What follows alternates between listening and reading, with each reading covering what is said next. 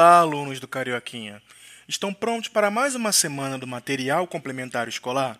Estou feliz por estarmos juntos mais uma vez. Espero que vocês estejam bem. Vamos continuar a conhecer as canções de Tom Jobim? Me acompanhem para a página 4, porque hoje, hoje é dia de samba de uma nota só. E quem quer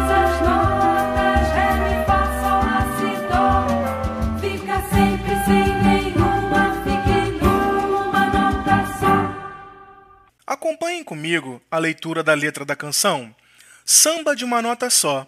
Quanta gente existe por aí que fala tanto e não diz nada, ou quase nada. Já utilizei de toda a escala e no final não sobrou nada, não deu em nada. E voltei para minha nota como eu volto para você.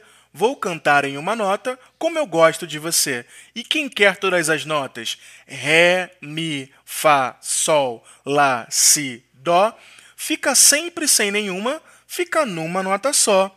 Converse com as pessoas que estão em casa com você sobre a canção. Você conhece o gênero musical samba? Você gosta de samba? E os instrumentos musicais tocados no samba? Você conhece? Conta pra gente. Você sabe tocar algum instrumento musical? Na página 5, Felipe nos diz que ele adora conhecer os instrumentos musicais. Vamos fazer a atividade? Leia os nomes dos instrumentos musicais e siga o modelo. Se você tiver dúvidas, volte à nossa conversa ou procure um adulto para lhe ajudar. A página 6 está demais. Felipe comenta sobre as sete notas musicais que aparecem na música de Tom Jobim. Você se lembra quais são elas? Se você falou Dó, Ré, Mi, Fá, Sol, Lá, Si, acertou! Parabéns! Agora vamos conhecer as cores do arco-íris, que também são sete. Você sabe quais são elas? E se você respondeu vermelho, laranja, amarelo, verde, azul, anil e violeta, parabéns mais uma vez! Na atividade 1, vamos completar os nomes das cores do arco-íris com as letras que estão faltando. Na atividade 2, vamos encontrar o nome dos dias da semana no caça-palavras e completar a lista. Ah, você pode fazer as atividades em seu caderno. Chegou a hora dos desafios na matemática. Vamos juntos para a página 7?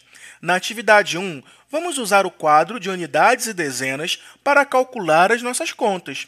Já na atividade 2, quais são os números que estão faltando nesta tabela? Descubra e complete a tabela com estes números.